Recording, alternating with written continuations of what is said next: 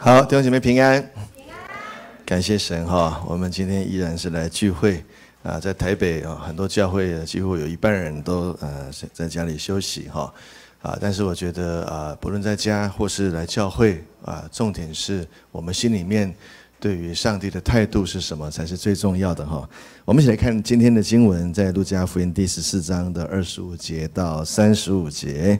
今天想跟各位分享一个题目，叫做选择一条。不一样的道路哈，二十五节告诉我们说，有极多的人和耶稣同行，但耶稣却反过来挑战他们哈。我常读圣经，觉得耶稣真有意思哈。耶稣在现代如果来当主任牧师哈，一定是一个不太成功的主任牧师哈，因为他常常很多人来靠近他，很多人来跟随他，他却常常啊挑战这些跟随他的人啊，以至于很多人。被耶稣挑战之后，就离开耶稣了，就不跟随他了。甚至当他来到耶路撒冷的时候，也很多人欢迎他。但几天之后，这些人就把他钉在十字架上了。哈，因为其实上帝要我们走的那一条不一样的路，其实不是外面的路，是哪里的路？是我们心里面的路。因为里面的路决定外面的路是一条什么样的路。有极多的人和耶稣怎么样？经文说什么？同行。其实耶稣真正要我们不是跟他同行凑热闹，这些人有没有付上代价？有啊，耕田的不去耕田，捕鱼的不去捕鱼，念书的不去念书，跟着耶稣到处爬爬照哈，就像你我一样，今天没有在家里哈，好还要戴着口罩跑出来量体温、弄酒精哈，我们也是付代价跑来与耶稣同行，但是很显然，耶稣对我们的期待还不是与他同行，耶稣对我们的期待。跟挑战是什么呢？我们往下看，耶稣对他们说：“人到我这里来，若不爱我胜过爱自己的父母、妻子、儿女、弟兄姐妹和自己的性命，在别的地方的经文还加上包含你的田产、牛羊、财产这一些哈。如果不能爱我胜过爱这一切，就不能做我的门徒哈。”我开始信这个。啊，基督教的时候，觉得这种经文真的是很可怕的经文哈。耶稣这个是一个邪教嘛哈，要我们这个优先爱他，然后呢，好像要这个离开我们啊的家人，离开我们手中所有一切的事物。其实他主要的意思不是这样哈。他说，如果耶稣我们不能爱耶稣胜过爱。我们的父母、妻子、儿女、弟兄，甚至包含自己过去生命的总结，还有我们的一切的财产，就不能做耶稣的什么门徒？弟兄姐妹，什么是门徒？希腊文的原文“门徒”就是学习者。原来耶稣他要我们不是来跟随他，增加他的网络声量，增加他的人气，让教会看起来人很多很兴旺。耶稣要我们来到他这里，最主要的是说，你有没有从我这边学到你生命真正该学习到的事情？耶稣要我们做的不仅是同行者，更重要要我们做门徒，也就是所谓的学习者。生命中我们很多很根本的观念，不是跟耶稣学的。很多时候我们都跟耶稣同行啊，我们就是那极多与耶稣同行的人之一。可是同行到一个地步，遇到我们生命中关键的抉择时刻、关键的选择时刻，我们很多人就会选择不继续跟耶稣了，我们就选择离开耶稣。真的风平浪静的时候，我们都与耶稣同行，极多的人与耶稣同行，但就是在我们可能离开教会，回到自己的家中，回到自己的婚姻里面，回到自己的啊职场岗位上的时候，或是我们个人独处的时候，那个时候我们可能就做了一个决定，不要做耶稣的学习者，因为我们生命中很多很要命的。根本的价值观是在我们信耶稣之前就已经学会的，那是我们父母教我们的，那是这个社会教我们的，那是这个是我们的妻子、我们的丈夫、我们的儿女、我们的田产，甚至是我们过去生命的经验总结教我们的。你说会不会太夸张啊？怎么可能？我的儿女会教我？现在人很多人做父母，不是跟圣经，也不是跟耶稣学怎么做父母，是跟你的儿女学怎么做父母。你说我讲的对不对？儿女要什么你就顺着他，你从来不去看圣经，也不去遵相信圣经所说的该怎么做父亲，该怎么做母亲。很多人他做丈夫啊，不是跟耶稣，也不是跟圣经学怎么做丈夫，是跟他的妻子学怎么做丈夫。我结婚之前呢、对我太太很不好，所以结婚之后我就带着赎罪的心情，刻意讨好我的太太，刻意讨好我太太的娘家，满足他们一切对我的期待。所以呢，基本上我结婚之后，我是跟谁学做丈夫啊？是跟我的妻子啊，是跟我妻子的娘家。你说这个酒会不会出问题？会，这个丈夫他应该有的功能就会失能。所以很快我们结婚没有多久就准备要离婚了。直到我们后来重新回到教会，重新学习耶稣教一个男人怎么做丈夫，教一个女人怎么做妻子。大家开始懂我在讲什么吗？其实我们生命中很多关键的价值观，都是我们还没有信主之前，或是我们生命没有被神更新之前，我们生命中重要的人事物教我们的。我就举一个例子啊，因为哈，我们如果选择一条不一样的路。关键在于我们到底都是跟谁学的？因为我们如果不愿意在关键的时刻决定要遵照耶稣所教导我们的来做抉择的话，我们保证选的就是世人所选的路。阿门。就算我们平常与耶稣同行，也是一样。你在关键的时刻，你那时候。你里面的观念、做决定的观念，不是耶稣教你的，不是圣经教你的，是你的父母教你，是你学校教你的，是你生命中其他的人事物教你的。你，我保证，你在那个时候你就偷偷的从耶稣旁边溜走了，即便你前面几天都跟耶稣同行。在我生命中，我最尊敬的一个人就是我的父亲，而我父亲这一生影响我最大、教我最重要的一件事情，就是什么叫做钱。从小我的家庭生活非常的富裕啊，小时候住的是汽车花园洋房，有喷水池的房子，独栋的，还有草坪啊什么一大堆的。父亲做生意非常的成功，念的是天主教私立的学校。就在小学三年级一个半夜，我父亲把我摇醒，跟我说：“你手边可以抓到什么，立刻抓了就跟我走。”然后把我丢上一台大卡车，卡车摇摇晃晃，天亮了，我问爸爸这是哪里？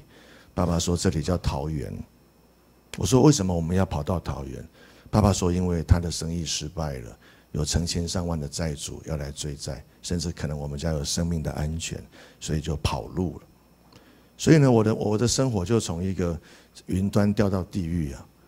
我们家超级穷，我们后来都是念公立的学校，连念公立的学校，我父母都要标会。”我的妈妈以前是老板娘、董事长夫人，后来都要到小吃摊去帮人家洗盘子。因此，在我小学三年级的时候，我父亲就看着我的眼睛，很心很沉重，跟我讲一件事情：“儿子啊，我们家以后就靠你翻身了。”，我小学三年级靠我翻身，我说怎么翻身法？你要用功读书啊。你只要能够考上最好的学校，你就能够找到最好的工作，就可以娶到最好的太太，就能够住最好的房子，开最好的车，生出最好的孩子。我跟你妈妈就可以靠你重新过好日子。小学三年级呢，那就卧薪尝胆。小学三年级就接受这么严峻的考验。我爸爸其实没有特别教我什么叫金钱，但是我爸爸从小学三年级开始，他对我生命中最强烈的影响就是贫穷。贫穷的灵，就是我们家对金钱的恐惧。上帝很幽默，啊，我也蛮认真读书的。高中毕业那一年，我搬到我搬到桃园嘛。高中毕业那一年，我是那时候还叫桃园县呢。高中毕业那年，我是桃园县第一类组的最高分。所以问我爸爸说，我去台大，我应该填哪个科系？我爸爸说，当然填可以赚最多钱的科系。所以我就填了台大财务金融系，这个号称全台湾最会教你赚钱的科系。各位，我去读了台大财务金融系，我对于金钱的恐惧就被医治了吗？没有啊！我进了台大财务金融系之后，我更认识到资本主义跟金钱的威力，以及人在他面前如何成为金钱的奴隶的可怕的事实。一个号称全台湾最能够教导你跟如何跟金钱相处、如何使用金钱的科系，并没有办法拯救我在这个对金钱跟贫穷的恐惧的灵里面得到医治、释放跟拯救。弟兄姐妹啊，如果你人生是要做地上的事情啊。那地上的学校、地上的法则教导你就够了。但你的人生如果是要走神的道路，你如果生命中是要做神要你做的事情，你需要向耶稣学怎么做天上的事情，怎么做永恒的事情，怎么做神国度的事情。我不知道你们的选择是什么。如果你们要选择是在地上建立神荣耀的国度，让这个世界可以因为我们的存在而被改变，我们就需要向耶稣来学习。阿门。我如何开始重新被耶稣教导什么叫金钱？我三十岁以后，我变成传道人。那时候教会一开始，我在一个现在蛮大的教会哦，那时候人还没那么多，这个教会现在有三千多人。我在那边一开始当传道人的时候，教会给我的薪水一个月是一万五千块。我有三个儿子，我租房子就一万七千块。我的父亲从桃园来看我，那时候全家只有我姓主。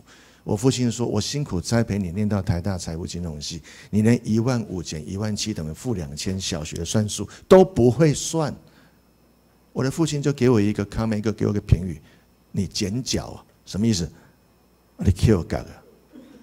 不好啊？No how？什么意思？不好？No how？啊，那当然那时候心里面也是很痛苦啊，但是我就是知道神。要带领我走一条不一样的路，经过很多信心的考验，开始去学习，我真的可以当钱的管家？怎么？那一天是怎么来到的？我刚进那个教会，然后呢，教会只有给我一万五的薪水，但是我进教会第一个月很奇怪，那个牧师在台上连续四周讲有关于奉献的教导，他每次只要讲他，我第一次听他讲奉献的教导的时候，我站在最后面，我我们是同工嘛，我就站在最后面。他一讲奉献，我就想说不关我的事，我穷的要死，被鬼抓走了，还奉献什么？我刚领到一万五的薪水，回去缴房租都不够。可是当他说，其实奉献的操练很简单。他说，第一就是神会感动你。当我正准备说神不要感动我的时候，来不及，我已经被神感动了。他说，第二就是这个感动会化成一个数字。当我拒绝领受任何数字的时候，都拍谁来不及了。一个数字就跑出来了，叫做一万块。对我来讲是天文数字。他说第三个就是，当你领受这个数字的时候，你不要犹豫，立刻拿起信封袋来把它放进去，你就完成了今天的操练。我就心不甘情不愿的把一万块放到奉献袋里面去，投在奉献箱。我跟各位坦诚讲，接下来牧师讲什么，我一个字都听不进去了，忧忧愁愁的。直到那天整个主日结束都服侍完了，我要离开教会的时候，会计阿姨把我叫过来，她说：“玉明啊，有人问你们家奉献。”我就打开信封一看，吓一跳，刚好一万块。我说：“主啊，原来失而复得的喜乐是如此的伟大！” 我终于把钱拿回来了。很奇怪，那个礼拜回去之后，房东不知道为什么没有来跟我收钱，所以那个钱就一直在我身上。第二个礼拜又是同这个牧师讲道。讲到一半，他讲到一半，他又说：“我不知道为什么今天特别有一个感动，我还是想要传讲奉献的信息。”我还说：“主啊，万万不可啊！”但是当他一讲说三步骤，完蛋了，感动又来了。第二步骤完蛋了，数字又出现，又是一万块。第三个步骤，他说：“不要犹豫，把它投进去就对了。”我跟各位再次坦白报告，接下来牧师讲什么，我不仅都没听，整场聚会我心中完全没有思念主耶稣，我完全在思念。会计阿姨，就在那天回去的时候，会计阿姨真的有叫我。她说：“玉明，好奇怪，又有人问你们家奉献。”就我去看，又是一万块。我说：“主啊，试验到此结束了吧？不要再闹我了。”房东不知道跑去哪里了，又没有来收房租，所以钱还在我口袋。第三个礼拜，牧师竟然做了同样，又做同样的事情，可是好奇妙。我这次再也没有挣扎。我奉献完之后，又是一万块。我奉献完之后，我把牧师接下来所讲的每一个字，我像海绵一样吸收进去了，而且我心中都没有思念会计阿姨。那天主日结束服侍完之后要回家，会计阿姨再次把我叫过去说：“玉明好特别，我当会计那么多年，从来没有这个经验，又有人为你们家奉献。”我打开奉献袋一看，四万块钱。正当我惊讶的时候，神对我心里面说话：“玉明，恭喜你，这三十年来，你第一次成为金钱的管家。因为你叫钱够，你叫钱去，他就去。而当我感动你，让你知道钱要来，你宣告钱会来，钱就来。耶稣不是遇到有一个人，他的部下生病吗？”耶稣要去他家帮他那个部下医病，有没有？那个人说怎么样？不用，不用来了，你只要发命令就好了。你发命令叫疾病离开，疾病就离开。因为我是当军人的，我叫我部下 go，他就得去；我叫我的部下 come，他就得来。上帝说：“恭喜你啊，你三十年来第一次成为金钱的管家，不是他管你，是你管他，就这么奇妙。”我跟金钱的关系开始改变，我开始非常认真的去学习圣经里面一切关于金钱的教导。在那边薪水一万五，房租一万七，但是呢，这个神总是让我们家没有饿死。就在我们家断粮的时候，那一天早上，我儿子早上起床问我说：“爸爸，今天早餐吃什么？”我说：“儿子坐下，爸爸跟你讲哦，有一个故事，以前有一个宣教士开了一家孤儿院。”有一天早上起来，孤儿们问院长说：“院长，院长，我们今天早上吃什么呢？”院长说：“啊，天父爸爸还没有把食物送来，我们先祷告，祷告完呢，就会有食物来。”好，儿子好聪明的，才五岁而已，老大哦。爸爸，你意思说我们要先祷告是吗？我说：“对，我们先祷告。”到中午，儿子又来说：“爸爸，肚子好饿，食物在哪里？”我说：“儿子，你坐下。看起来爸爸早上讲的故事你没有完全明白，我们再祷告一次。”其实那时候我非常害怕黄昏的来临，我很怕黄昏的时候，我的儿子又问我说：“晚餐吃什么？”就在傍晚的时候，就有我听到有人按门铃，然后呢，我跟我的儿子就冲下去开门，有一个老奶奶提着一个塑胶袋，她跟我说：“我听我的女儿讲说，他们教会有一对年轻的传道人夫妇搬到这附近来，请问就是你们吗？”我说：“对，请问有什么事？”她说：“是这样子的，我在附近的。”国小帮小朋友打营养午餐，小朋友都很浪费啊！明明这些菜都很营养，很好吃，小朋友挑食都不吃。我想说倒掉给猪吃，蛮可惜的，就把它包起来了。不知道你们家嫌不嫌弃？我儿子一把抢过来说不嫌弃，我也说不嫌弃，好高兴。那个老奶奶看我们这么不嫌弃，就说：如果你们不嫌弃的话，我可以每一天都把剩菜打包来给你们嘛。我们就这样吃了三个月的剩菜，直到神重新恢复对我们经济的供应的那一天的那个傍晚，那个老奶奶再也没有出现了。我就问神说：“主啊，我是遇到阿飘吗？”神说：“不是的。”神跟我说：“当以色列人经过试验，离开旷野，进入应许之地之后，他们就不需要再吃吗哪了。”后来淡江教会开始开拓，我就加入了淡江教会的开拓。在淡江教会的前三年，薪水是零，我们完全靠天吃饭。弟兄姐妹，但是在这过程当中，我们家没有人饿死，孩子也是非常的健康。我要讲的一件事情是什么事情？就是在这些年来，我从耶稣这边重新学习什么叫做钱。钱就是你是管家。上帝感动你，叫他去，你就叫他去，去发挥他的功用。上帝感动你，叫你等候，并且宣告基利溪的水重新供应，或是叫你祷告等候，上帝要把资源调度过来，你就祷告，钱就会过来，就是这样子，一步一步的。不然我不可能，我不敢去建堂。你知道建这个堂要花超过新台币四亿五千万，我哪来的钱？淡江教会之前二零一零年我接任主任牧师的时候，是一个连薪水都不能固定发了出来的教会，是一个零存款的教会。我如果不是前面经过十年的这样的训练，我从三十岁开始当传道人，我如果不是经过这十年有关于重新跟耶稣学习什么叫做金钱，我后来不敢接下这个上帝建堂的护照。阿门。我们今年第四季就要献堂了。整整八年，这个八年从一无所有都没有钱，到现在我们的建堂基金已经累积到三亿多了。你说怎么来的？零到一百，零怎么到一百？各位，问各位一个最简单的问题：零如何到一百？零、一、二、三、四就会到一百。很多东西都是你跟神重新学。一点一点的重新学，弟兄姐妹，当传道人也二十年了，我也会有瓶颈啊，我也会有疲乏。当我疲乏的时候，弟兄姐妹感受到感受不到？感受得到。第一个感受到就是我的太太跟小孩，他们就知道我我疲乏了。每当我疲乏的时候，我就需要来面对神了，因为我疲乏，我就无法带领教会。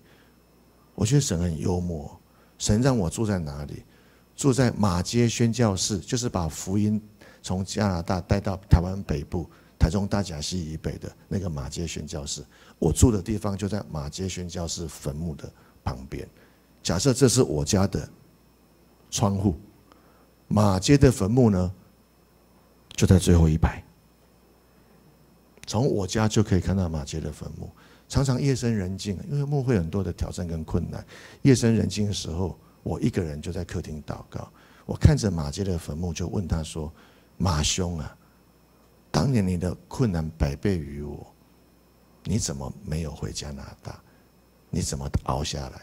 我开始研究他的日记，在看他的日记里面，我被他感动。这个阿东啊，为了台湾的灵魂。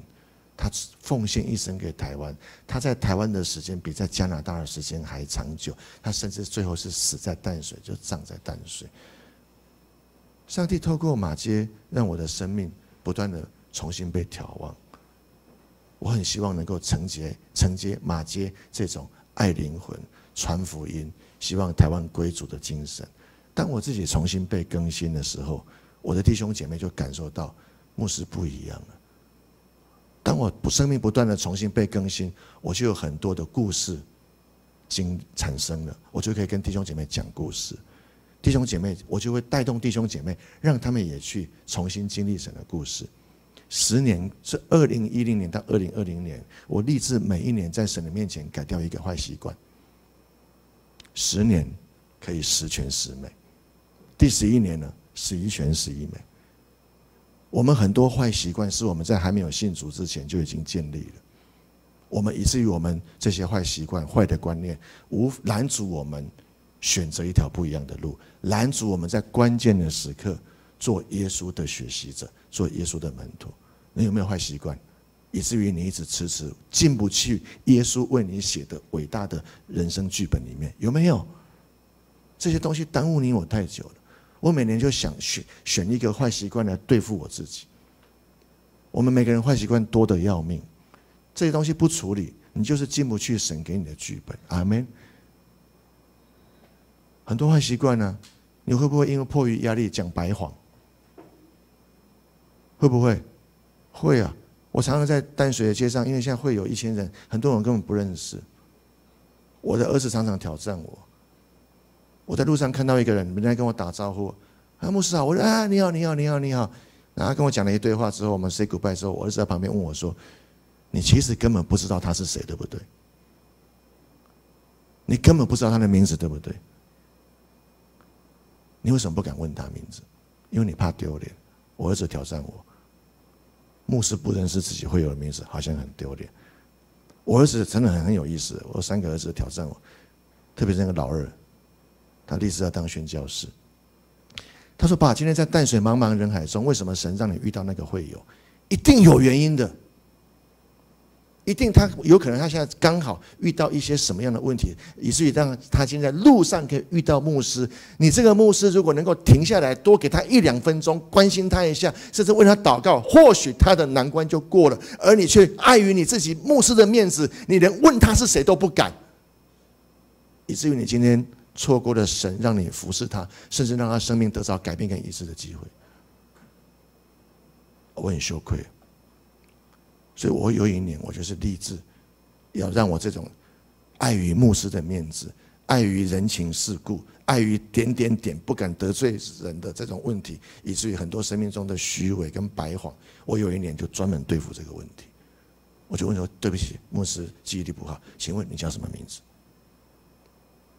每一年我挑一个东西来改变我自己。我们有很多个性上错误的观念、错误的习惯，以至于我们不能当耶稣的学习者。二零二零年刚开始，什么东西拦阻你，以至于你没有办法进入到二零二零年神给你的丰盛计划里，拿出来吧，对付吧。我最近在对付我太太什么？不是我对付她，我鼓励她被神对付什么？我太太也在教会当牧师啊，压力也很大，回家就说：“Oh, now is my time。”什么意思？来，iPad 打开追剧。我好吧呢？Now is my time. Now you are my husband, not my senior pastor. 现在你是我老公，不是我主任牧师，少管我。我不是说人不能放松，我只是说，当你回来，你只是让自己跟神处和和解。我现在就是在趁看剧，谁都不可以吵我，圣灵也不准吵我。那你就一直妨碍。圣灵在你回家之后想跟你说话的机会，你就失去了很多。其实你有离开办公室之后，你回家可以好好沉淀去思考，有一些问题跟盲点到底在哪里，你可以求告神的机会也失去了。因为你一进办公室就忙忙忙忙忙忙忙忙忙，你很少时间可以静下来跟神对话，这些都失去了。好了，各位，二零二零年二月初而已。你有什么东西是需要重新跟耶稣学的？拿出来吧！你我青春岁月不在了，啊！我也不知道俊章的头发是真的这么黑，还是有染发，我不知道。我都我都白了，我自从建堂之后，我头发就白了。我不想糟蹋我的岁月，因为我二十六岁的时候曾经跳楼自杀过。如果不是神救了我，我从九楼跳楼自杀；如果不是神救了我，我早就死了。所以我每每多活一年都是赚的，所以我希望我可以活一个不一样的路。好，第一个，所以我们刚刚讲第一段经文就是说，你都是跟谁学的？哎，弟兄姐妹，好重要哦！你听到听一万遍，这个问题不解决，你就是那极多与耶稣同行的，却在关键的时候不见的人。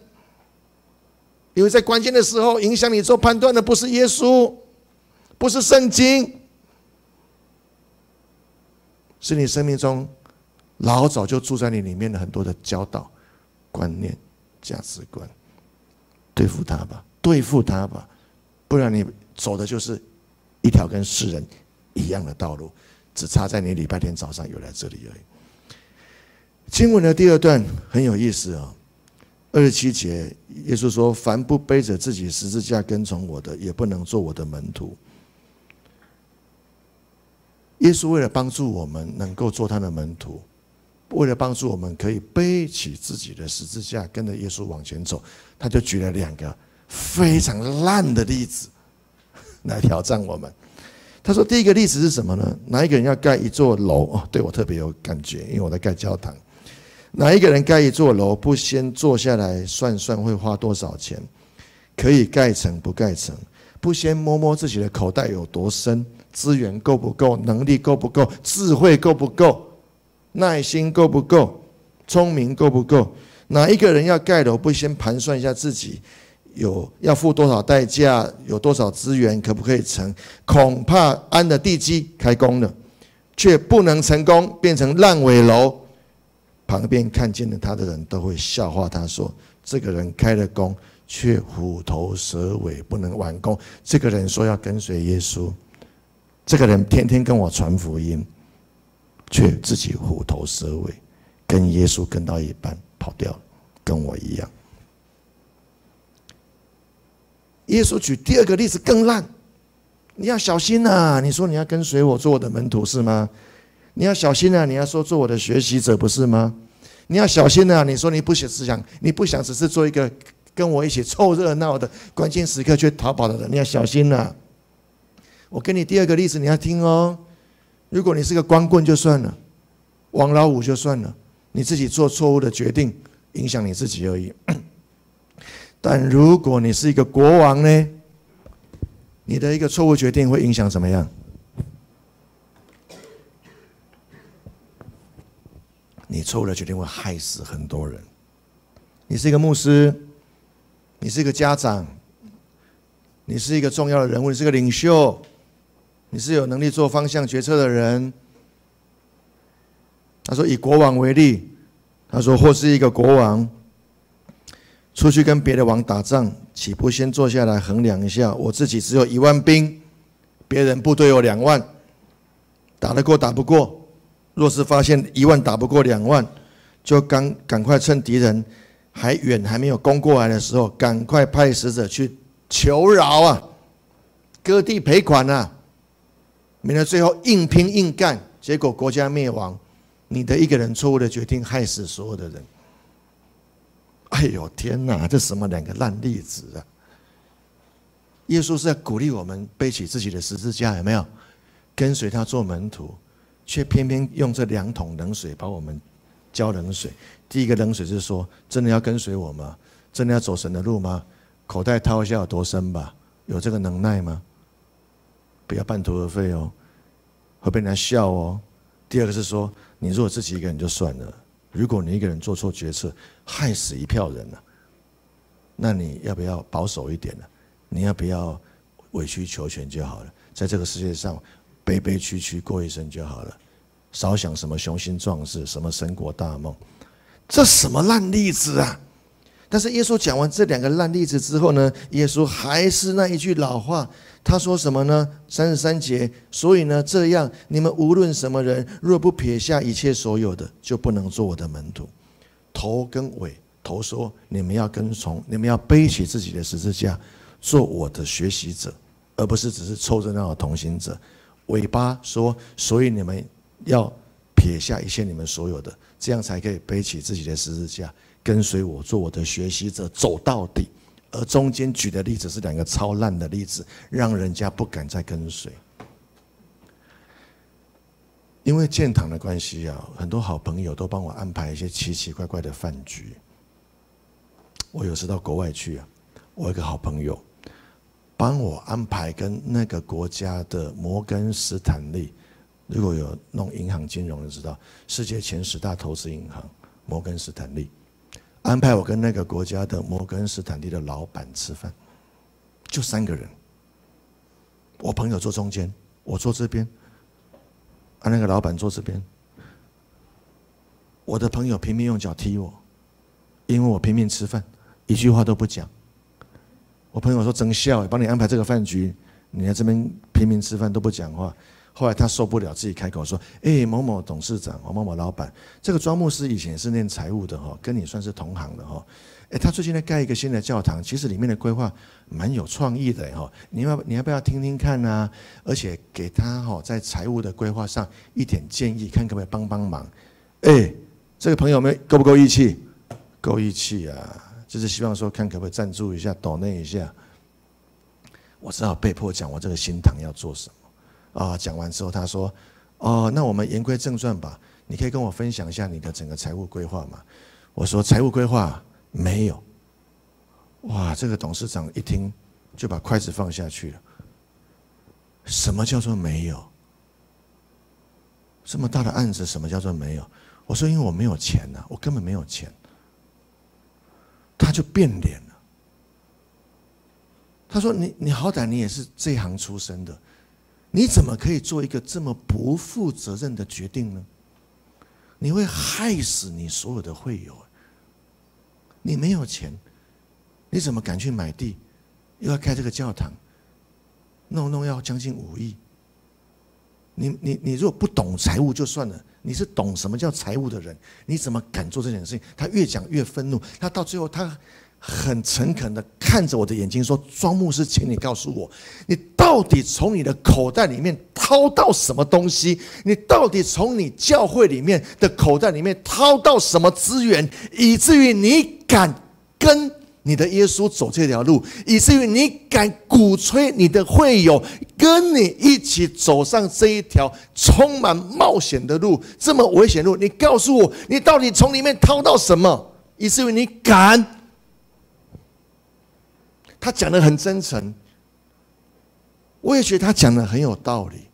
我也在想，我到底从我生命里面，从我生命的口袋里面，我掏到了什么？我从我淡江教会里面，我掏到了什么？以至于我说，我掏到这个东西了，以至于我有信心了，我有勇气了，我敢跟耶稣走这一条不一样的路。资源就是不够，我却敢。我掏到什么？我左掏右掏，最后弟兄姐妹，你知道我终于掏到了什么？你知道吗？我最后我掏到了耶稣基督要我背的十字架。当一个人，当一个教会，从他生命的深处，终于靠到了耶稣给他的十字架，要他走的路的时候，他背起这个十字架，他就是全世界最疯狂也最勇敢的人。耶稣为什么举这两个烂例子？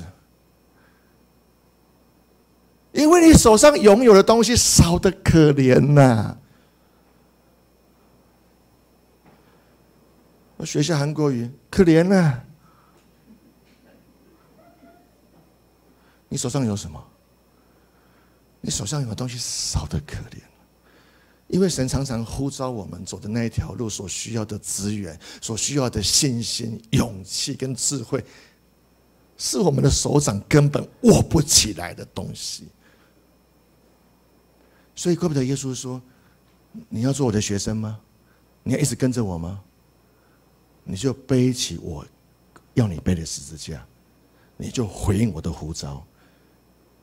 前提是你先要撇下手中所拥有的一切，因为那些东西根本就不能成就任何的事情。你需要完全，你不能依靠那些东西，你只能背起你的十字架，跟着你的耶稣往前走，而且不是一个人往前走，是回过头来呼召更多的人。跟你做一样的动作往前走。我买了那块地，在一个月黑风高的夜晚，就是八年前。那块地一亿五千万，那时候我们淡江教会只有两千五百万的口袋。我去签约，我说神啊，怎么签呢？神说你信得过我就签，我就只好去了。然后呢，我跟地主说那。我要开什么担保嘛？一般都要开一些什么支票、本票做担保。他说：“我们不收你淡江教会的钱。”我说：“为什么？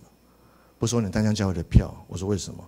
他说：“因为淡江教会在当地都暂时当地都做善事，我们都知道，你们早就钱都花光了。”我说：“那今天还要交还要签约吗？”他说：“要啊，不然干嘛叫你来？哦，你又不收我淡江教会的票担保，那怎么签？我们不收淡江教会的票，我收我们收你个人庄玉明的票啊。”我说我没有用支票啊，支票我不收，支票有法律追溯期啊。我们要你签本票，终身有效，到你死为止。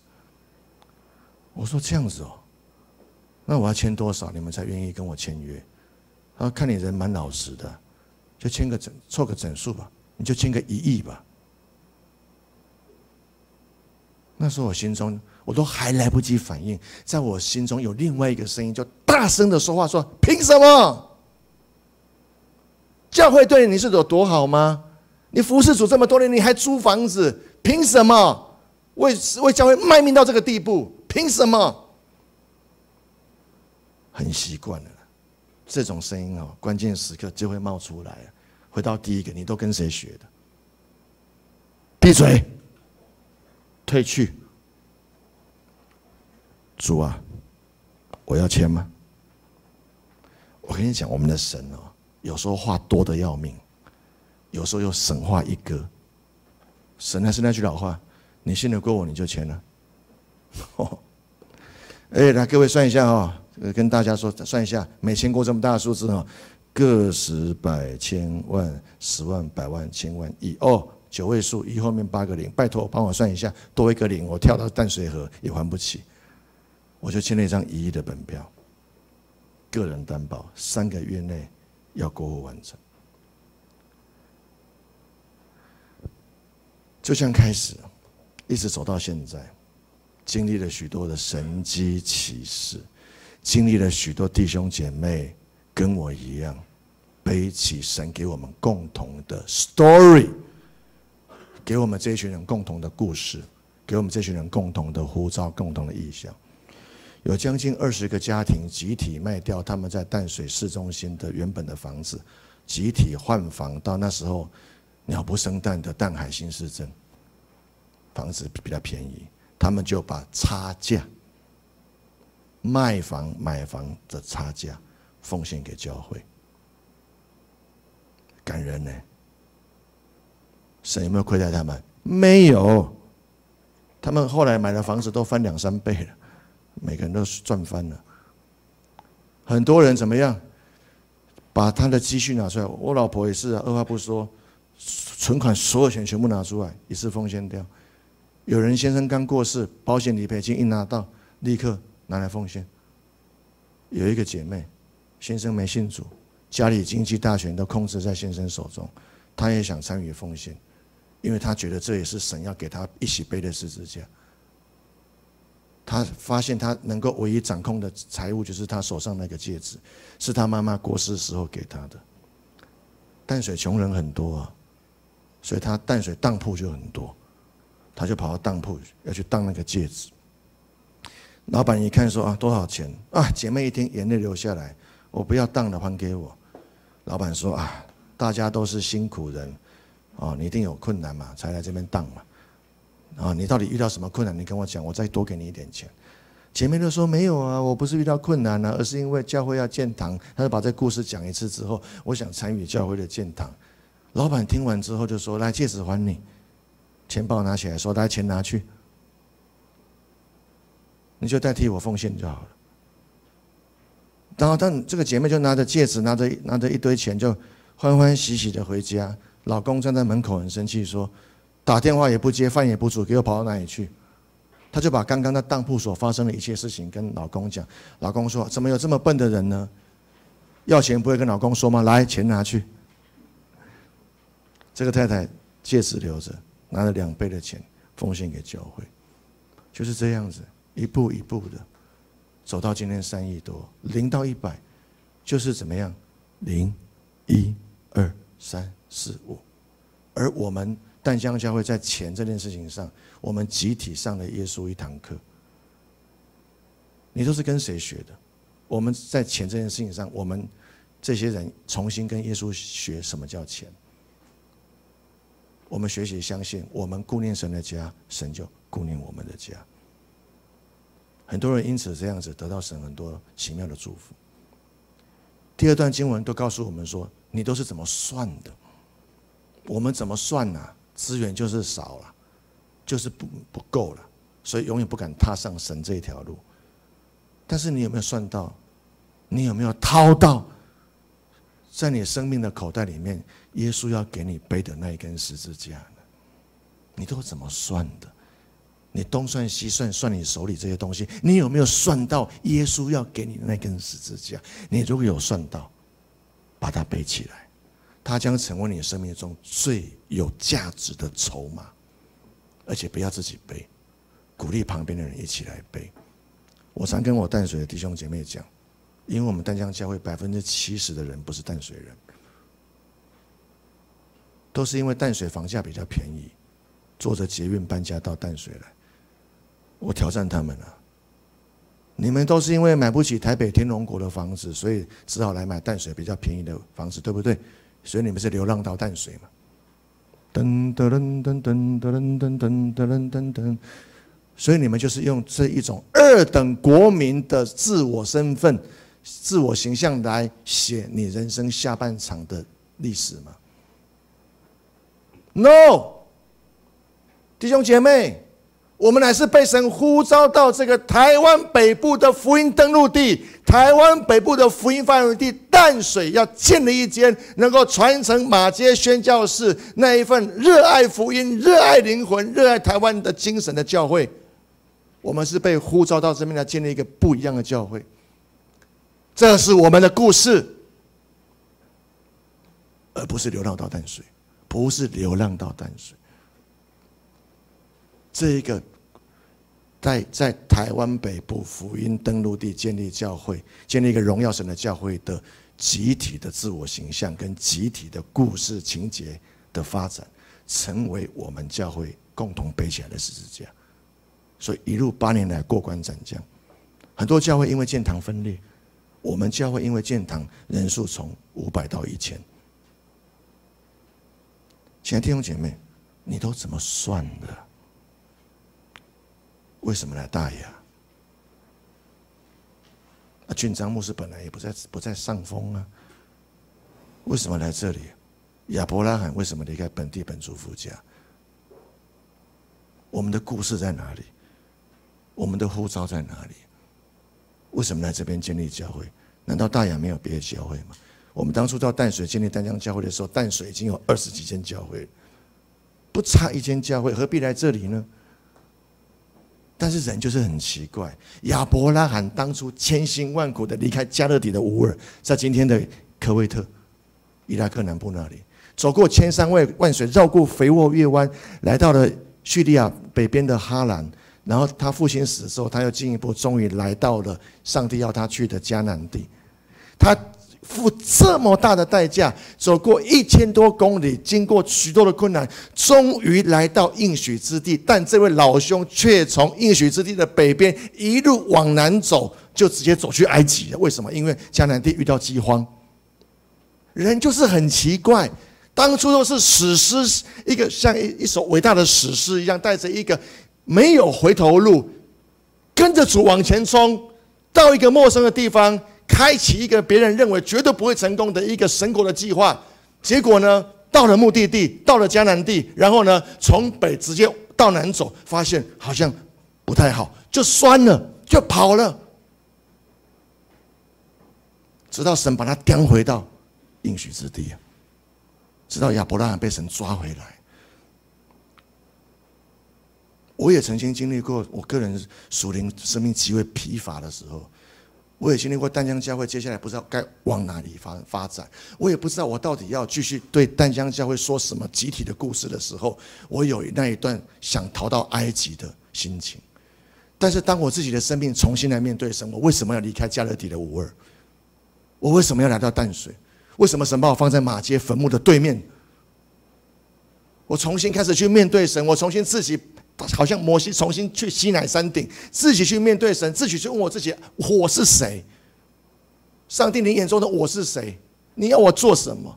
你给我的又是什么？我自己重新面对神，我不断在那边被神更新，我重新经历神，我就有很多的故事发生。我就用我重新发生的故事来告诉我的弟兄姐妹，激励他们，让他们生命也开始去产生他们很多新的故事。我们就有很多的故事集合在一起，就成为我们一个很大的故事。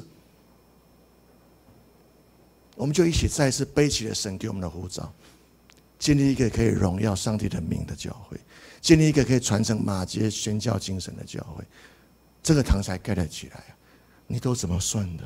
聪明如你，精明打算盘如你如我，到底有没有算到耶稣基督给你和给我生命中的那个护照、那个十字架呢？如果你早不知道丢去哪里了，我觉得我们该都回到神的面前。往你生命的口袋里面去掏，往贵教会的口袋里面去掏，把它掏出来嘛。当你掏出来，你背上它，你就是全世界最疯狂的一群上帝的百姓，上帝的子民。阿门。经文最后一段告诉我们，第一段告诉我们说，你都是跟谁学的？跟耶稣吗？还是跟你生命中那些曾经对你说过话的有分量的人事物？第二个，你都怎么算的？只算你这些手上仅有的可怜稀巴、可怜巴巴的这些小资源吗？还是你有算到耶稣要你背的十字架？第三段经文告诉我们说，你都被放在哪里？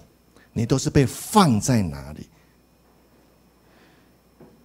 三十四节，盐本是好的，盐若失了味，可以用什么叫它再咸呢？或用在田里，或堆在粪里，都不合适，只好丢在外面。有耳可听的就应当听。耶稣讲完前两段之后，他最后鼓励他的门徒做光做盐。什么叫做盐本是好的？但是盐若失去了味道，盐若失去了味道的希腊文原文非常有意思。盐若失去了味道的希腊文原文，竟然是盐如果被人家弄笨了，变成笨笨的盐巴，不知道自己是盐巴，还拼命的跟随世界上的潮流，别人对你的贴的标签说：“你不要做盐巴，你要去做肥料，你要埋在田里，你要埋在粪粪便里面做肥料，然后呢？”你要去让这个田可以 rich，可以长出东西来。耶稣说：“你可不可以搞清楚，你到底是谁呀？你这一生蒙召，你是要做盐还是做肥料呢？你要知道自己是盐呐。神要你我做光做盐，你都被放在哪里？你有没有被放在对的位置上呢？还是你自己一直当？我们常讲有些人哦。”故意在那风花雪月，叫什么？伪文青有没有？伪装的伪。我们常常喜欢做伪肥料啊。我们常常喜欢做伪肥料，却不知道神呼召你我是来做真盐巴，做真正的你，做神在他在你生命计划中真正的你。神要你活出他创造你的时候，你的受造的奇妙可畏，走神的路，做神的事，说神的话。过神要你过的生活，这是一个盐巴，聪明的盐巴，有智慧的盐巴。但我们常常却被这个世界影响，说我不要做盐巴，我要做肥料，因为我做肥料才有出息，我做肥料才会被别人看得起。结果我们这些明明是盐巴的人，假装自己是肥料，然后被种在埋在那个田里。结果呢，自己发挥没有发挥任何功用，还咸死了整片田，然后让别人骂说：“你这个烂东西！”就把你挖出来。丢到路旁去，You are loser，你是一个失败者，你是一个不合格的，你是一个不及格的肥料。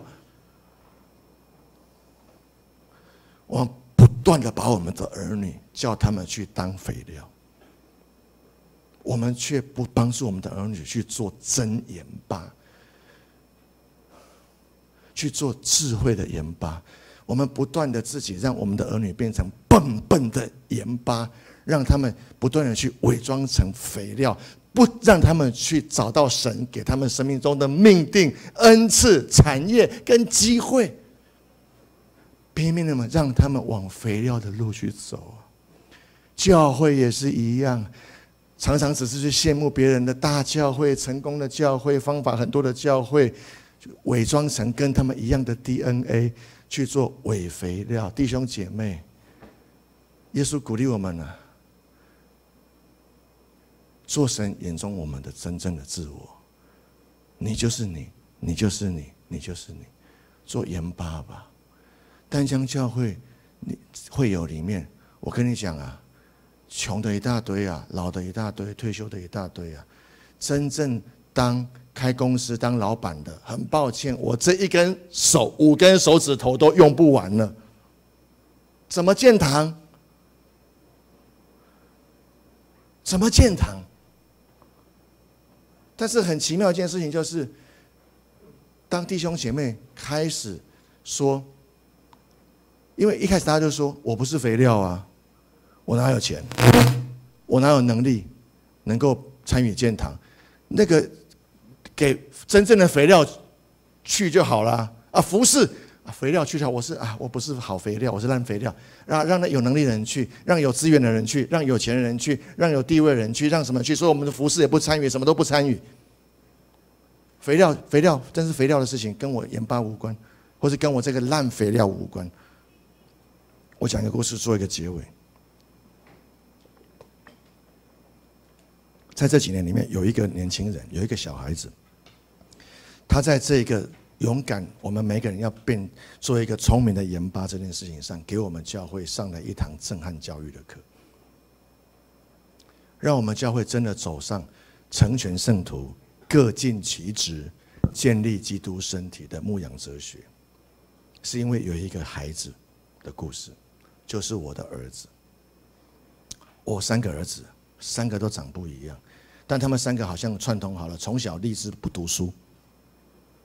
父亲是学霸，三个儿子是学渣。我告诉各位，特别是我的老二特别优秀啊，优秀到一个地步啊！国小、国中一年级升国中二年级，写寒写暑假作业，写数学。因为我从小从来不会因为他们考几分而来给他们什么脸色，因为我自己啊，念到学霸，二十六岁跳楼，谁说会念书一定幸福快乐？做聪明的盐巴才会快乐啦，你懂意思吗？所以呢，我从小，我儿子从小，他们从幼稚园我就看出来，他们不是读书考试的料了。嘿，读书没读书，关键这种情况都栽了。所以我就在想，他们的出路在哪里？我太太不信邪，放弃做了几年之后，终于快崩溃，放弃了，终于把主导权还给我。所以呢，我就一直在找他们的出路是什么。好，我讲我的老二，优秀人才。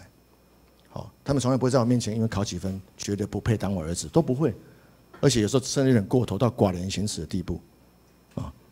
我儿子哦，写暑假作业哦，写数学哦，边吃零食，慢慢写写写之后，忽然转过头来，用他天真烂漫的眼神问我说：“爸，八八多少？”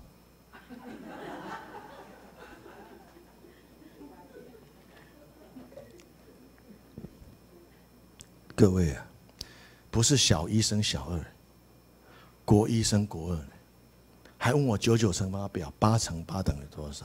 你说这有救吗？我习惯了啦。哎，龙安的呀，我说儿啊，八八六十四，你怎么又忘了？哎呀，他还好意思拍自己大腿说：“对呀，我刚才想到底是八八六十三还是六十五？”我想说两个偶数相乘怎么会奇数？你这么天才哦！他永远都是全校最后一名。他有一次竟然考了全校倒数第二名，那天我恭贺他出温了。我说，你这次如何得胜？他说得胜的秘诀就是因为刚好今天来一个转学生，不知道今天要考试，所以他零分，所以我获胜。这就是他获胜的关键。这个孩子怎么救？这孩子在这个世界上就被认定为劣等的肥料。会被别人从田里面挖出来，丢到路边说没有用的东西。我的孩子啊，在小学的时候，他因为那时候知道我在建堂，压力很大。他说：“爸爸，我也想参与建堂，可是我什么都不会，我只会画画。”我说：“那你画一幅画，我帮你拿去卖。”啊，卖多少钱？全部捐捐给耶稣盖教堂，好吗？他说好，他就画了一幅画，我就拿去卖。啊，真的有人买了，被一位企业家买走，新台币五十万。这个故事轰动了我们教会，因为神悦纳这个小朋友的五饼二鱼。这个被，因为大家都知道我儿子很不会念书，你知道吗？因为很多都跟他同校嘛。啊，都会跟他爸妈讲说：“哎，牧师的儿子好笨哦，都全校最后一名。”结果因为他这个事情，他卖这幅画五十万奉献建堂，震撼了我们弟兄教会里面很多从小有很多人，他有艺术才能，画画、唱歌、跳舞、家政什么什么有的没有的。但是从小他们做这些事情的时候，他的老师跟他的爸妈都跟他说：“这个东西不能当什么饭吃。”所以他们就把这些神给他们的天分都放下来了。当他们发现我的这个孩子竟然可以用这个当做五饼二鱼为建堂摆上的时候，好多人重新活过来了。我们教会的每一个人都在想说：那我会什么？很多人重新开始画画、唱歌、跳舞什么。很多人就把他的东西变成文创商品拿来卖。很多人说我不会做这个，我只会种菜。所以我们教会有一个种菜小组，在我们淡水的后山。每个礼拜天早上四点，全体在那边集合，拔菜，拿带到大堂聚会后卖，全部奉献给教会，大家有什么就拿什么，以至于我们淡江教会的奉献、建粮奉献都是蚂蚁雄兵，人人参与，大家有什么能耐就拿出什么来，人人都说自己是一个聪明的盐巴，而不是说自己是一个没有能力、不 qualify、不够格的劣等肥料，所以我不服侍，我不参与，因为留给肥料去就好了，我们没能力，错，这是一个谎言。我们淡江教会今天建堂，我觉得给我们最大的祝福不是堂盖起来，而是我的每一个弟兄姐妹都发现，真的，我们每一个人受造奇妙可畏，因此我们才开始发展我们教会的教育系统。我们走五重职事，我们让弟兄姐妹开始去寻找神给他的特别的恩赐产业。有人是比较使徒性，有人是先知性的，有人是做教导的，有人是传福音的，有人是做关怀牧养的。我们就分别帮帮他们上这些课，让他们去操练学习，以至于他们都每个人都可以在教会里面找到一个他们服侍的平台，人人参与服侍，人人都可以做聪明的盐巴。我觉得这是神给我的教会最大的祝福，还不是建筑物盖起来，而是我的教会活过来了。我的教会是一个 organic，我的教会是一个有机的教会。我们一起来祷告，谢谢耶稣今天对我们的教导。你挑战我们，不要只是跟你同行凑热闹。你鼓励我们，真的来向你学习，做你的学生。主，我们承认我们生命中好多要命的关键的概念、价值观，真的不是跟你学的，也不是受你影响的，是我从小到大从这个世界上被教导的。以至于关键的时刻，我常常真的对不起，我就跑掉了，我就不做你门徒了。主啊，赦免我！但主啊，你也帮助我，让我每一年针对一个问题来对付他，让我每一年针对一个问题重新跟耶稣学习。可能是我的品格，可能是我的脾气，可能是我的价值观，可能是我的啊一些啊界限的问题。或是我有一些恶劣不好的坏习惯，主啊，我愿意被你光照，我愿意最少今年拿一样出来，我愿意跟你重新学，求你医治我，从你重新教导我，求你重新让我经历到，我真的可以成为管家，而不是被捆绑的奴仆。主啊，我愿意向你学，求你给我谦卑受教的心，重新向你学习，因为我想做你的好学生。好门徒，亲爱的主啊，我也恳求你，让我知道怎么数算，数算我的生命，数算我所拥有的一切。主，我常常是处于一种没有安全感、恐惧里面，因为我们常常觉得我们拥有的东西好少哦，怎么还能够再给出去呢？我们拥有了这么少，怎么还能够再跟别人分享呢？自己都顾不来了。主啊，帮助我们，因为我们手中所拥有的，若不撇下。我们就没有办法把这只空出来的手往我们生命的口袋里面去掏出来，你给我们要背的十字架，我们就不能背起十字架跟随你做门徒。这一生却紧紧抓着手中少得可怜的东西，在那边没有办法得地为业，在那边就倒闭在旷野里。主啊，求你给我们智慧，知道如何数算我们的人生，让我们算到真正有价值的，就是你在我们生命中的护照啊。是你呼召我们进入这个婚姻的，是你呼召我们搬到这里来的，是你呼召我进入那个行业那个领域，是你呼召我进入这个服饰，是你呼召我来这边建立教会的主啊，让我重新把那个十字架找出来背在我的身上，跟着你往前走。亲爱的耶稣，求你不仅教我。重新来向你学习，主啊，不仅求你重新帮助我，能够真正的数算正确的东西，数算到呼召，数算到该背的十字架，勇敢向前。我更求你让我不要成为一个愚昧笨笨的盐巴，我不容许，就求你不要让生命中很多的谎言继续在我生命中使我中毒，不能不能动。我一长长期主，我们都告诉自己，自己是不合格的、低等的、次等的肥料，能力不足，资源不足，什么都不足，所以服事我也不要参加，什么事我也都不管，就呆呆在那个地方。其实那就是被丢在路旁的东西了。主啊，帮助我们，让我们知道我们受造奇妙可畏，让我们重新愿意被你打开智慧，看见我是一个独特的人，我是一个被上帝所创造要做光做盐的人。主啊，我愿意尽我的绵薄之力，愿意献上我的五饼二鱼，被你雕琢，被你修剪，以至于我所献上的五饼二鱼可以被你拨开注谢，喂饱五千人。主，让我不小看我自己，让我不放大我生命中的困难。主，因为我的困难再大，主啊，都大不过你给我的恩典，跟你给我的恩膏。这是我们在你面前所学习的。愿主祝福上峰教会的每一位弟兄姐妹，让我们再次醒思二零二零年到底我要跟谁学？让我们再次决定二零二零年我要数算的是不是耶稣基督给我要背的十字架？让我二零二零年，让我再次重新认识自己，是一个在神眼中有价值的、聪明的盐巴，而不是世人的谎言所告诉我的，我是一个没有用的肥料。求主帮助我，让我走一条真正不一样的道路，在二零二零年走出不一样的生命季节。奉主耶稣的名祷告，阿门。愿神祝福大家。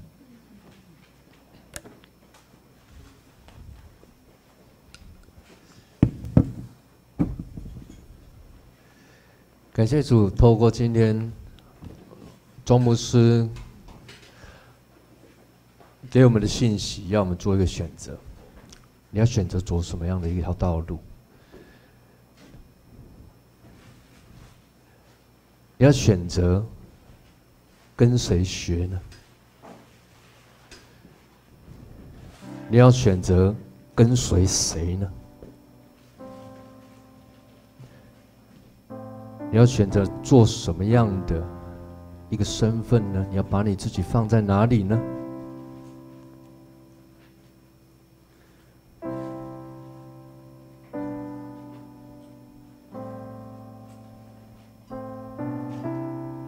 所以，我想起我们教会刚开始的时候，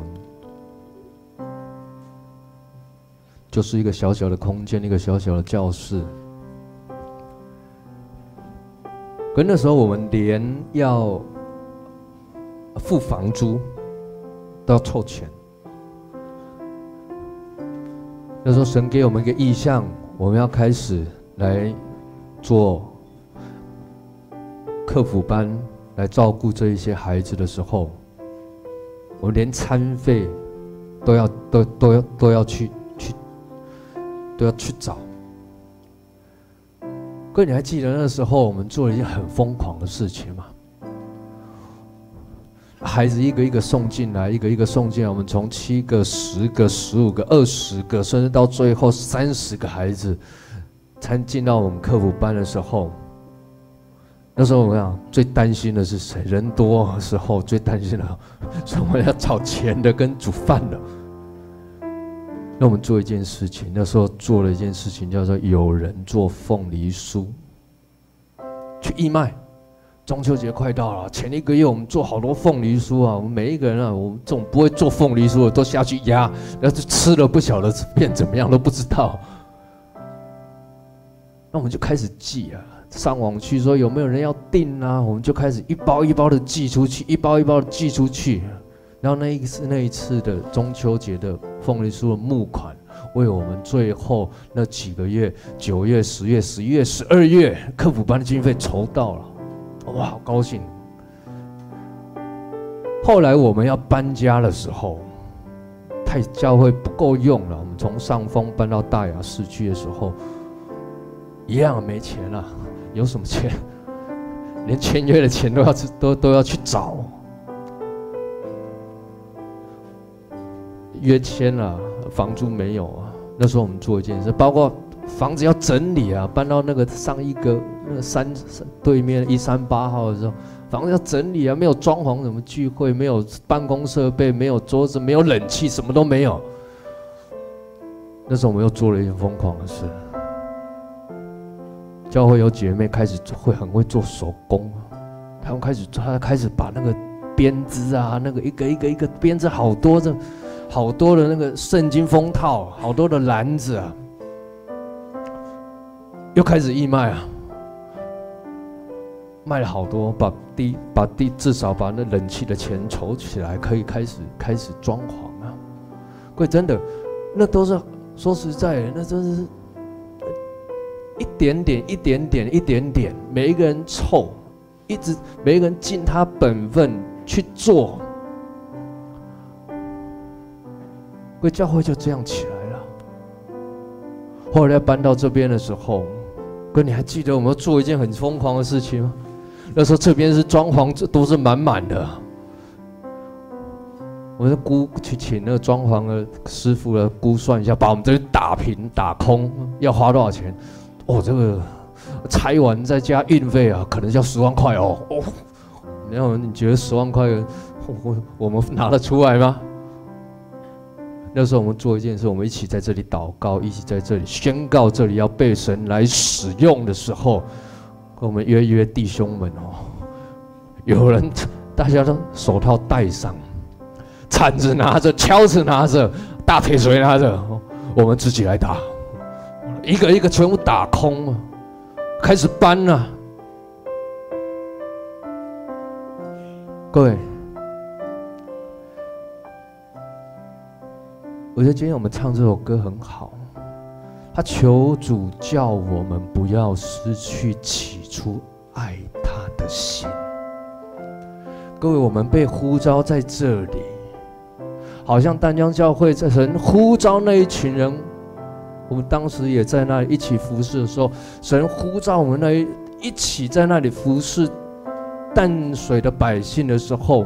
但那不是一个偶然事情啊！说真的，我也不是去淡水的人啊，我从来不晓得淡水哪里。早上说淡水冷啊，中午来说淡水好冷，我说对，那真是不是人待，真的很冷啊。过我来到大雅，说实在，我从来我认识师母以前，我不晓得大雅是什么地方，我还以为是泰雅族的居 居住的地方。大雅，哥我真的不知道。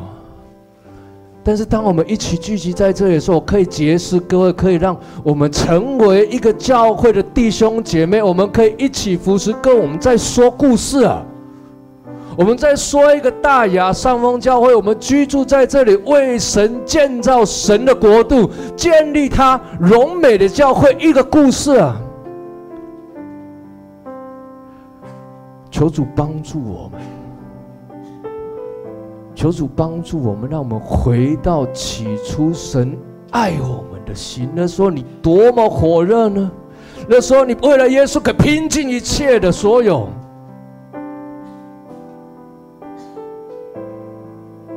为什么时候我们冷淡了？老约翰告诉我们，什么在哪里冷淡了？去想，回想一下，回想一下。让主再一次眺望我们，好像庄牧师所讲，二零二年你要选择做什么？你要选择跟耶稣学，你要选择跟随谁啊？你要选择跟随耶稣的十字架，背起自己的十字架。你要选择当什么？看见神。在你生命中的呼召，你会传福音的，努力去传福音，带着大家一起去传福音。你很会敬拜的，带着大家一起来敬拜神。你很能够关怀别人的，很有关怀恩赐的，你就打走出去去关怀嘛，打一通电话去关怀吧。很会音乐的，各位。不要埋没神在你生命中的恩赐啊！你就走上台吧，弟兄姐妹，愿我们二零二零年，我们在神的话语中立定神的话，更从神的话语中看见神在我们生命中恩赐与呼召，勇敢的做神要你做的言吧。我们一起起立，用这首诗歌，我们再次来敬拜我们的神。这是我的祷告，愿我生命单单归荣耀给你，耶稣。是的主啊，这是我的呼求。每天都更爱你，永不失去起初爱。再次来向主说，这是我的祷告，哈利路亚！这是我的祷告，愿我的生命单单的来荣耀你，单单的来荣耀你，耶稣，哈利路亚，哈利路亚！哦，这是我的呼求。愿我们每一天都来更爱你，失去起初爱你的心。让我们看到主你在我们生命中的呼召。哈利路亚！再次向主说，这是我的祷告。大声的向主说，这是我的祷告。愿我生命单单归荣耀给你，是的主啊，这是我的呼求，每天都更爱你，永不失去起初。好，我们都一起来祷告，开口来祷告，来向主呼求，求主帮助我们。让我们看见我们生命中的呼召，在这新的一年当中，让圣神把我们摆在对的位置上，来服侍他，来荣耀他，一生的更多的来爱他。哈利路亚，哈利路亚！主，我们在你面前祷告，向你呼求，让我们更多的来爱你，更深的来爱你，不失去起初爱你的心。哈利路亚，这是我的呼求，每天都更爱你，永不失去起初爱你的心。每天都更爱你，永不失去起初爱你的心。主啊，我们在你面前祷告。